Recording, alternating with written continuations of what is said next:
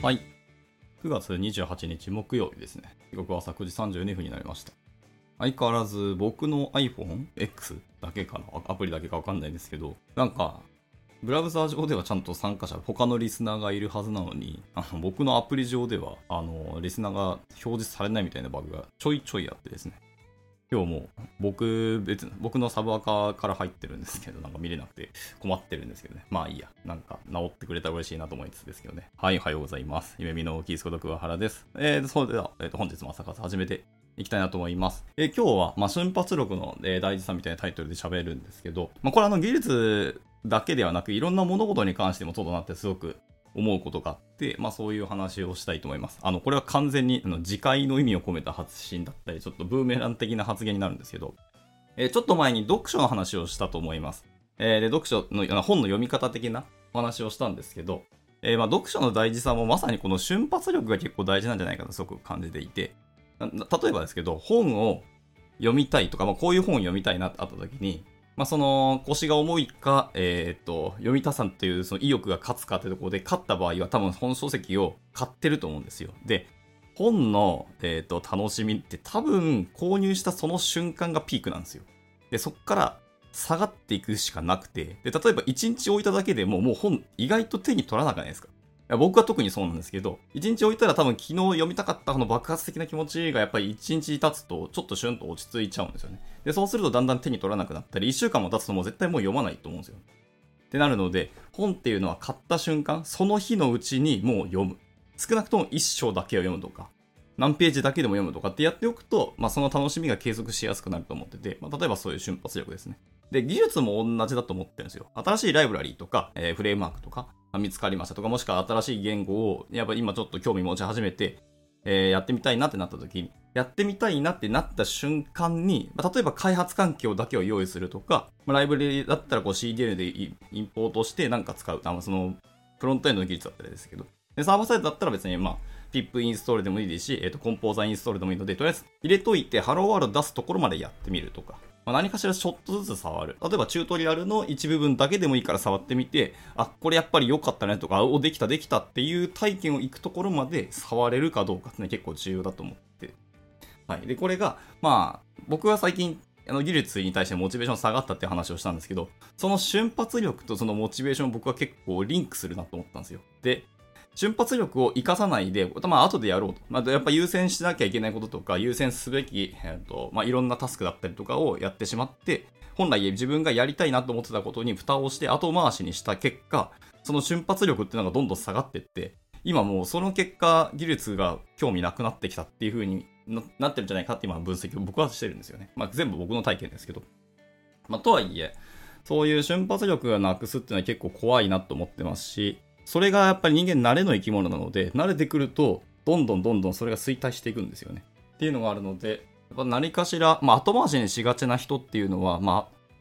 あ、後回しにしてるんですよね。しがちというか結局は。で、その後回しにしてることそのものが習慣化してしまって、やらないっていうことになって、やりたかったけどやれなかったっていう、あの、いわゆる人生の失敗ですよね。やらないことが人生の一番の失敗なので。っていう後悔がどんどんどんどん積み重なっていって、まあ、余計にその重なりがモチベーション低下にもつながっていくんじゃないかっていう気がしてて、で、何か新しいことをやるんだったら、もう最優先です。もういろんなタスクやりたいこと他にやらなきゃいけない仕事とか、まあ課題とか学校授業とかあると思うんですけど、まあそれはやらなきゃいけないのでやっていただいて、その上で何を削るかですよね。プライベートでまあゲームがしたいなとか漫画見たいなとかアニメ見たいなとか普通あると思いますけど、それよりも自分の人生にちゃんと投資をするっていう意味で、やりたいと本当に思っていたことをちょっとだけ着手しておく。で、ちょっとだけやったことを、あ、ノートでもいいし、ブログでもいいし、まあ、手元の手帳でもいいので書いておく。アウトプットをしておくと。で、それを見たときに次自分がまたそこにふっと脳が思い出されて、次これやろうっていうのがだんだんまた見え始めてくると、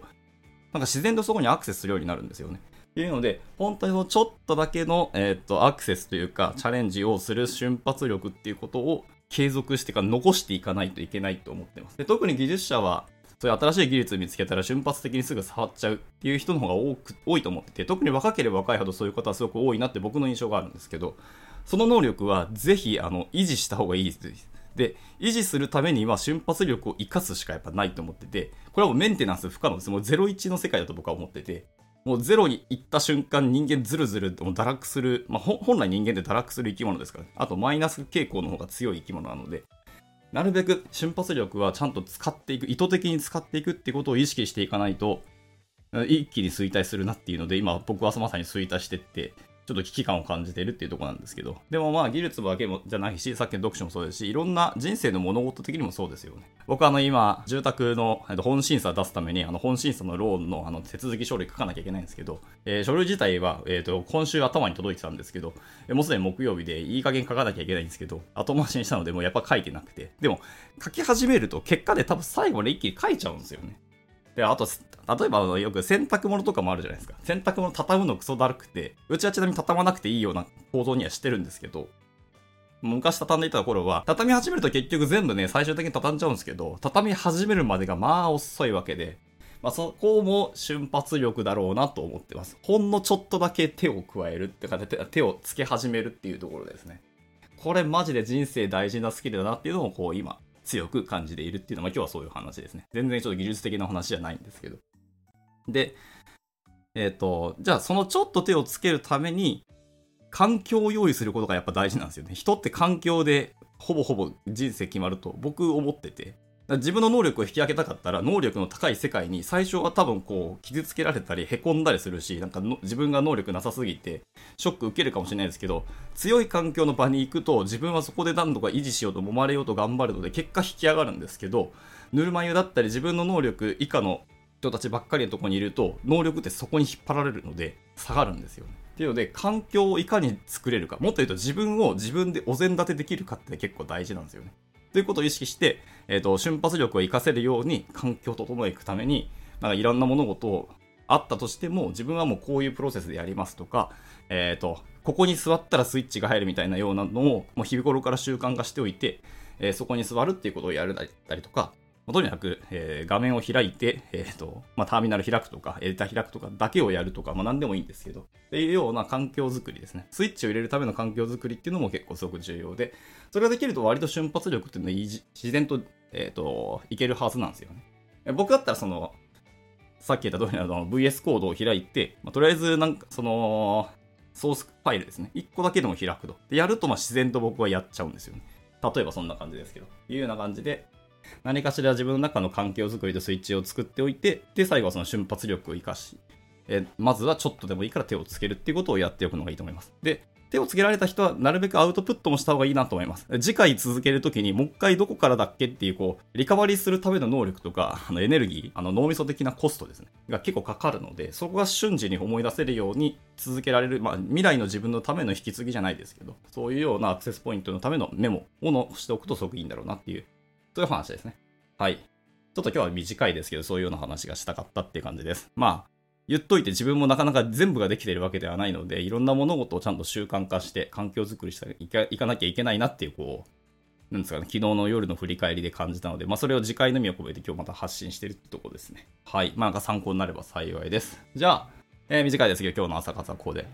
締めていきたいかなと、はい、思います。まあちょっと技術的な話じゃなかったんで、まあ参考になれば幸いですけど、まあごめんなさい。また明日もゆるく喋っていきたいと思いますし、えー、明日はまあ金曜日なんで、もっとゆるい話するかもしれないですけど、まあご容赦いただければ幸いです。まあ来てくれたら嬉しいなと思います。じゃあ、えっ、ー、と、木曜日ですね。今日も一日頑張っていけたらなと思いますし、また、